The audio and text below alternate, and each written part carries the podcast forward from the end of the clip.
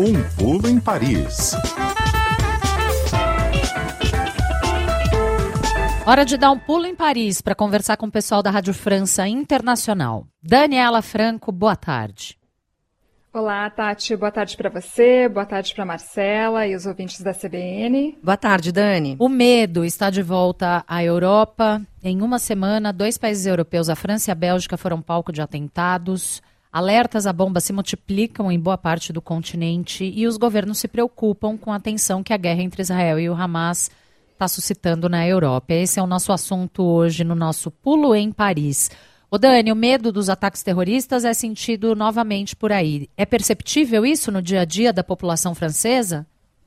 Infelizmente sim, Tati. Aquele clima lá de 2015, 2016, com aquela onda de atentados terroristas da época do Charlie Hebdo, uhum. do Bataclan, está voltando à tona aqui. O clima ficou realmente é, tenso, não apenas aqui na França, mas em toda a Europa, desde o início aí dessa nova escalada de violências entre Israel e o Hamas. Uh, um dos principais motivos é que os países europeus contam com grandes comunidades judaicas e muçulmanas e o clima de conflito se transferiu rapidamente do Oriente Médio para cá.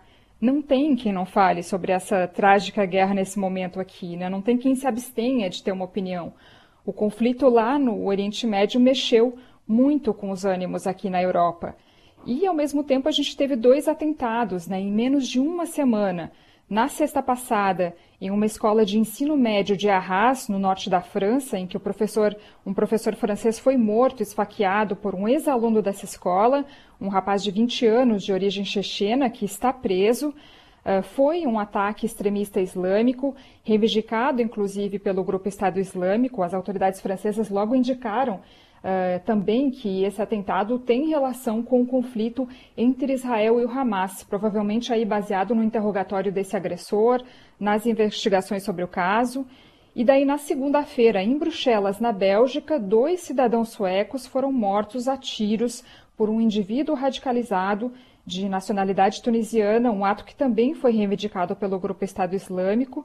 Mas esse ataque não teria ligação direta aí com as violências no Oriente Médio, Uh, segundo alegou o Estado Islâmico em um comunicado, o ataque em Bruxelas visando os cidadãos suecos ocorreu porque esses, esses, extremistas islâmicos acreditam que a Suécia está em guerra contra o Islã.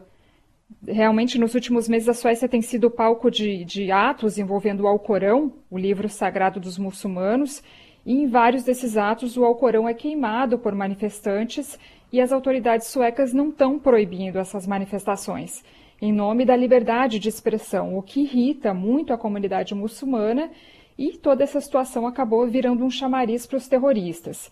Mas, independentemente de o atentado de Bruxelas não ter ligação com a guerra entre Israel e o Hamas, ele contribui uh, com toda certeza para aumentar o temor de atentados aqui na Europa. E daí, como aqui na França, as autoridades lá da Bélgica também elevaram o nível de alerta ao terrorismo. Tati, Marcela. E na prática, no dia a dia, de que forma esse medo do terrorismo afeta o cotidiano das pessoas por aí, Dani? Então, Marcela, falando assim no sentido prático, né, no uhum. dia a dia, como você falou, atrapalha causando perturbações na vida das pessoas, né? Uh, depois desse assassinato terrível do professor Dominique Bernard em Arras na sexta passada, os alertas a atentados, alertas à bomba não param de ser acionados. E daí todos os dias escolas, dezenas de escolas são esvaziadas, o funcionamento de 12 grandes aeroportos franceses foi interrompido nessa semana por dois dias consecutivos, 130 voos cancelados, outras dezenas de voos atrasados. O Museu do Louvre foi esvaziado e fechado no último fim de semana. O Palácio de Versalhes fechou quatro vezes nessa última semana por causa de alertas à bomba. E esses incidentes a gente viu se repetir também em outros países europeus nos últimos dias, talvez de forma menos frequente que aqui na França, mas a Bélgica, a Alemanha, o Reino Unido, a Itália também registraram ameaças. Nenhuma delas se consolidou, ainda bem. Uh, e, paralelamente, o governo francês também está anunciando que tem recebido dezenas de trotes todos os dias sobre ameaças contra escolas. 18 jovens foram até detidos por conta desses atos. Então, na vida prática, isso atrapalha realmente a vida das pessoas, né? o direito de ir e vir, as liberdades individuais. E, claro, a volta desse temor do terrorismo abala moralmente, nos abala moralmente. É um fardo realmente mental, psicológico é. muito grande viver né, nesse estado de tensão, pensando que a qualquer momento pode ocorrer um ataque. E Tati, a capa do jornal Libération, é, que é um dos maiores jornais da França, ilustra bem esse sentimento hoje. Eles trazem como manchete uma França à flor da pele e publicam uma reportagem especial de seis páginas, bem interessante, falando da volta aí desse clima de medo dos atentados. Os jornalistas do Libération foram enviados para diferentes regiões da França para conversar com as pessoas e decriptar esse sentimento de cansaço, de impotência, de estresse uh, diante de todo esse caos que a gente está vendo no mundo e que se transfere para cá nesse formato aí de ameaça terrorista. Uhum. Tati Marcela. Infelizmente, não é a primeira vez que a gente lida, noticia é, uma coisa dessa. A guerra ao terror é algo falido, em última instância, mas o problema está aí.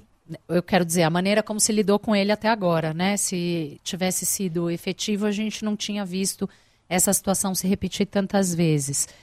É, e eu estou fazendo toda essa introdução, Dani, porque quando a gente fala sobre perfil dos potenciais agressores, é muito fácil a gente esbarrar na xenofobia, no preconceito contra é, outras religiões. Como é que as autoridades estão lidando com isso? Então, Tati, bem interessante seu comentário, porque uh, o perfil dos agressores e dos potenciais agressores mudou bastante desde a onda de ataques terroristas aqui na Europa da década passada. Uh, os especialistas nessa questão, aliás, estão falando de terrorismo endógeno agora, porque os agressores uh, são daqui, eles se formam daqui, sem eles nunca terem ido para a Síria, para o Iraque, como ocorria com os terroristas da época dos atentados de 2015 e 2016. Uh, os perfis aí que a polícia antiterrorismo da França regi vem registrando são de jovens uh, franceses uh, bem jovens, às vezes até menores de idade do sexo masculino e sempre isolados. Eles não têm ligação com um grupo. Eles agem ou eles planejam agir sozinhos. E, claro, o, problema é que boa parte deles é frágil psicologicamente. Esse é o grande problema e que deveria ser resolvido e lidado né, com mais eficácia. Porque o que, que aconteceu aqui? Né? Com todo aquele aparelho antiterrorismo que foi montado na Europa, aqueles ataques da década passada, que tinham aquele formato de recrutamento através de movimentos extremistas, de treinamentos, né, com o grupo Estado Islâmico, com a Al-Qaeda, eh, em outros países, eh, esses ataques eles não são mais realizados como antes, porque os serviços antiterrorismo rastreiam e desmantelam esses projetos de uma maneira muito eficaz. E aí o recrutamento de potenciais terroristas tem ocorrido na internet, através de redes sociais, através de aplicativos de mensagens, Uh, aqueles treinamentos que ocorriam em campo, né, no terreno, na Síria, no Iraque, acabaram virando tutoriais na internet de como se aliar ao jihadismo, uh, com instruções de como fabricar, por exemplo, uma bomba na cozinha de casa, como transformar utensílios domésticos em armas. Aliás, o último relatório que saiu da Europol uh, no final do, do, primeiro semestre, agora, uh, sobre a ameaça terrorista aqui na Europa, sublinha justamente o perigo da propaganda jihadista online. E, eu não sei se vocês lembram, no final daquela onda terrorista da década passada, a gente falava aqui muito sobre os lobos solitários. Sim. Né? Sim. Os agressores que agiam sozinhos, né? E não junto a grandes comandos. É, com esses grandes comandos que a gente viu no ataque do Bataclan, né, no uhum. aeroporto de Bruxelas em 2016. E essa nova geração aí de extremistas islâmicos aqui na Europa segue essa mesma linha dos lobos solitários, só porque eles são muito mais jovens. A metade aí dos indivíduos envolvidos em projetos de atentados desmantelados pela polícia francesa desde 2021 tem menos de 20 anos. É um pouco até o perfil desse rapaz que matou o professor Dominique Bernard na semana passada em Arras, Uh, o irmão dele, de 16 anos, também foi indiciado, e um primo deles também uh, indiciado, um menino de 15 anos, por estar a par dos planos e não ter feito nada para impedir, uh, para avisar as autoridades sobre esse atentado aí muito trágico nessa escola de ensino médio no norte da França na sexta passada. Tati, Marcela. Ma, Dani, é, nessa situação agora, há muitas críticas em torno da, das atitudes que são, estão sendo tomadas pelo governo francês, né? Por que, que essas críticas ocorrem? Então, Marcelo, o governo francês está agindo como se tivesse sido tomado de surpresa com essa reação aqui na França diante do que acontece no Oriente Médio. Na quinta-feira, depois do ataque do Hamas contra Israel, uh, de, de, do início dos bombardeios israelenses contra Gaza, alguns dias depois, uh, o ministro francês do Interior, Geraldo Darmanin, descartou qualquer possibilidade de repercussão do conflito aqui. E um dia depois ocorreu o atentado lá em Arras. Foi um erro grande pensar que a guerra entre Israel e Hamas não suscitaria reações aqui. A França conta com a maior comunidade judaica da Europa, são quase 500 mil pessoas, e a maior comunidade muçulmana também da Europa, quase 5 milhões de pessoas. Foram cerca de 300 atos antissemitas registrados aqui em menos de duas semanas. É quase o total de atos antissemitas registrados no ano passado inteiro. Uh, aliás, depois do ataque de Arras, o governo acionou o, o, alerta de emergência a atentados, que é o mais alto nível de alerta ao terrorismo aqui. A segurança foi reforçada nas escolas, uh, em locais de culto, espaços culturais, no transporte em comum. Tem 10 mil militares franceses que foram mobilizados. Uh, agora, medidas arbitrárias também vêm sendo tomadas. A mais polêmica delas é a proibição das manifestações em apoio ao povo palestino, sob a ordem do Ministério Interior aqui da França.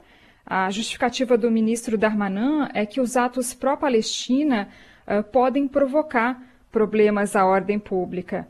O presidente francês foi inclusive abordado ontem na rua por um grupo de estudantes que questionou essa decisão. Uh, essa conversa foi gravada por um jornalista, tem um vídeo rolando nas redes sociais. O Macron diz que ele tem consciência que há pessoas que querem protestar de forma pacífica, mas esses atos contam com participação, uh, cito palavras exatas do presidente francês, uh, de indivíduos radicais que queimam bandeiras israelenses. Uh, enfim, o Conselho de Estado, que é a mais alta jurisdição aqui da França, foi acionado sobre essas proibições, determinou que a decisão cabe às secretarias de segurança pública, que agora estão analisando o pedido, cada pedido individualmente, né? E dessa forma até algumas cidades puderam realizar seus atos aqui em Paris, inclusive na Praça da República ontem, uma grande mobilização em solidariedade à Palestina pôde ocorrer. Tati. Para a gente se despedir, Dani, é verdade que o ministro francês arrumou uma briga com um jogador de futebol por causa de rede social? É, Tati, é verdade. Pois é, o atacante francês Karim Benzema publicou na rede, social, publicou na rede social X, ex-Twitter, um post em solidariedade aos moradores de Gaza, dizendo que ele está rezando pelas vítimas dos bombardeios.